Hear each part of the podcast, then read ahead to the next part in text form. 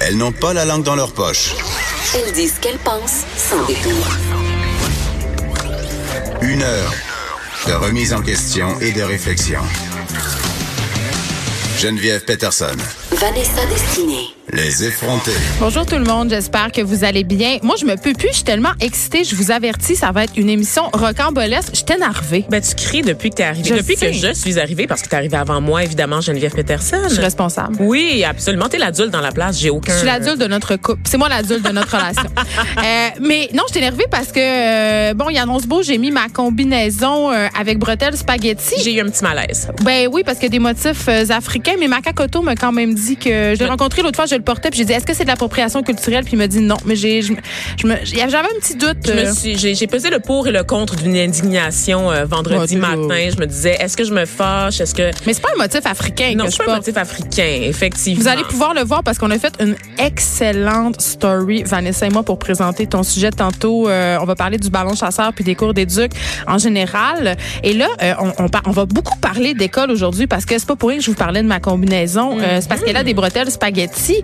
Et sachez, en fait, euh, les bretelles spaghetti, ce sont les petites, petites bretelles, pas la bretelle large qui couvre une bonne partie de l'épaule. Et sachez que si j'étais une élève au primaire, ben, je serais interdite d'accès euh, dans plusieurs écoles de la commission scolaire de Montréal. Et là, je sais qu'on n'est pas les seuls. Je sais que la bretelle spaghetti est euh, honnie par plusieurs écoles de la province et ce depuis plusieurs années. Je me rappelle que dans mon temps au secondaire, on n'avait pas le droit. Et j'ai envie qu'on se demande ensemble ce matin, euh, Vanessa, et avec vous aussi, euh, les auditeurs, si en 2019, c'est encore légitime d'interdire les bretelles spaghetti dans les écoles primaires. Parce que, euh, puis j'ai l'air de radoter, là, j'en parle à chaque année, je fais des statuts Facebook là-dessus. Ben, c'est un de tes combats. Ben là, Ben le oui, mot est un peu fort. Ben, t'as écrit un long texte des politiques vestimentaires sexistes dans nos écoles Ben, et c'est un peu là, euh, en fait, le nerf de la guerre Ben dans ça toute me cette histoire-là. oui c'est moi c'est ça qui me dérange profondément Euh, hier je lisais euh, sur un groupe de parents de Rosemont une maman française euh, qui ne comprenait pas euh, comment sa petite fille de 7 ans avait pu être inquiétée à l'école puisqu'elle portait une robe avec un legging en dessous et cette robe avait des bretelles et sa petite fille c'est de 7 ans de 7 ans c'est important qu'on se le rappelle là. à 7 ans on n'a pas de forme féminine. On est une enfant de corps ok? Euh, donc cette petite fille- cette petite fille là qui s'est fait rabrouer à l'école par euh, son institutrice la direction parce qu'elle enfreignait le code vestimentaire. Hey je- 7 ans ok? Moi euh, Écoute, ça fait. euh, J'étais sur le site de l'école de mes enfants et j'ai fait modifier certaines clauses concernant la politique vestimentaire parce que je la trouvais sexiste. T'es monté au front, vraiment. là. Ah, mais moi, ça, ça, ça vient vraiment me chercher. Je vais vous expliquer pourquoi. Eh, Puis oui, il y a une question de jugement. Oui, il y a une question de décence, entre guillemets. Et oui, dans la vie, on s'habille en fonction d'où on se trouve. C'est-à-dire, on s'habille pas de la même façon si on est à la plage euh, que si on est au travail ou à l'école, par exemple. C'est important euh, d'inculquer ça à nos enfants qu'il y a un vêtement pour chaque circonstance. OK? Ça, je suis d'accord avec tout ça. Euh, mais je crois que ce sont les parents qui doivent exercer leur jugement euh, le matin et non euh, les écolières. Et tu sais comme c'est, les parents qui achètent ces vêtements-là, c'est les parents qui regardent leurs enfants partir à l'école. Là, j'exclus le secondaire là, de la discussion. On va vraiment parler du primaire. Je veux dire, on sait que les écoles sont pas climatisées. On sait que dans les classes, la température peut monter aussi haut que 38 degrés l'été à Montréal. Il fait très, très chaud. Les enfants étouffent. C'est comme dans les que- CHSLD, nos jeunes et nos vieux étouffent carrément l'été. Oui, puis la raison pour laquelle ça me choque, Vanessa, c'est que justement, ce sont des politiques qui visent seulement les filles. Les garçons peuvent se pointer à l'école euh, habillés comme ils veulent. Bon, la casquette est interdite, mais c'est pas vraiment pour les mêmes Ben, raisons. c'est interdit pour tout le monde aussi. Là. Les filles ne peuvent pas non plus porter de casquette, les professeurs non plus. mais les règlements qui visent les filles, notamment la longueur des jupes, la longueur Oh, des shorts, la, la bretelle, les raisons qui sont invoquées, ce sont des raisons sexuelles. Souvent. C'est parce que ça dérangerait les petits gars. Ça serait parce que ça distrait les professeurs. Moi, j'ai deux choses à dire là-dessus. Eh là là. là. Un, si t'es un professeur puis t'es distrait par la poitrine d'une petite fille de sixième année, t'as un hostie de C'est problème. mieux de démissionner tout de suite. Deux, apprenons à nos petits gars à gérer. Dans le sens, c'est normal quand t'es en pleine euh, explosion d'hormones. Tu sais, On, on pense à des petits garçons de sixième année, cinq, sixième année, quand tu commences à t'intéresser au, à l'autre sexe, ou même à ton sexe. Je veux dire, quand tu commences à faire ton éveil sexuel, c'est normal que t'es congénères à l'école suscitent certaines réactions, certaines émotions.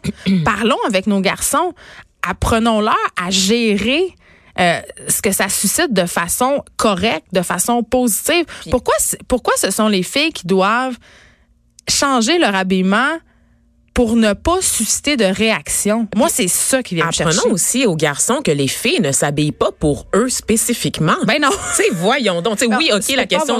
Ben oui, c'est bien, c'est bien correct la question de l'éveil sexuel, puis c'est correct d'être excité, tu sais, à partir de la quatrième année, là, le fameux deuxième cycle du ah primaire. Oui, là, ça se passe, ça, là. Ça se passe, là. Il y a des petites chums, il y a des petites copines, il y a la Saint-Valentin. C'est correct. Oui, c'est normal. C'est un développement tout à fait normal de l'enfant qui se prépare à la préadolescence, puis à l'adolescence. Ça va jusqu'ici.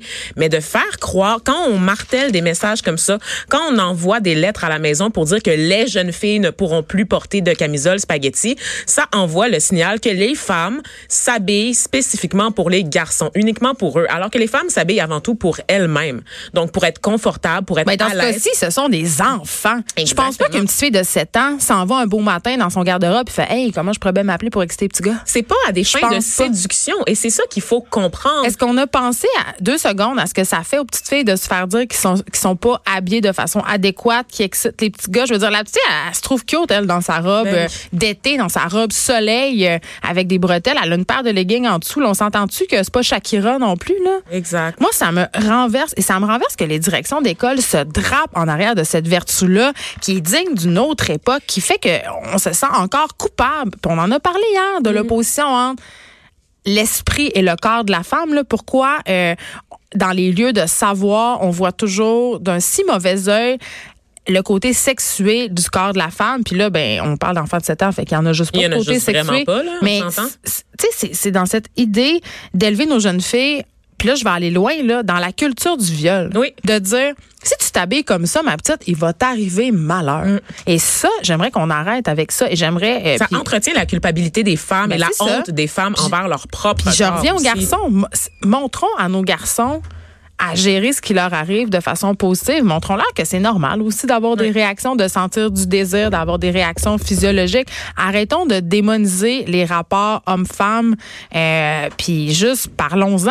Parlons-en. Tu sais, c'est pas en en enveloppant les petites filles dans, dans des draps que, Ben oui. que ça va pas se passer. La différence entre une bretelle spaghetti puis une bretelle un peu plus large. Elle est pas grande, Elle est pas tellement grande. Là. Je veux dire, si tu as des seins en sixième année, tes seins vont être encore visibles avec une grosse bretelle large. Là. Ça puis les pas- gars, ils vont les regarder parce qu'ils pensent juste à ça, un Ben coup de vent. oui, Puis là. écoute, euh, le venin est dans la fleur, Vanessa. C'est l'âge où le venin arrive dans la fleur. Qu'est-ce que tu veux, je te dise?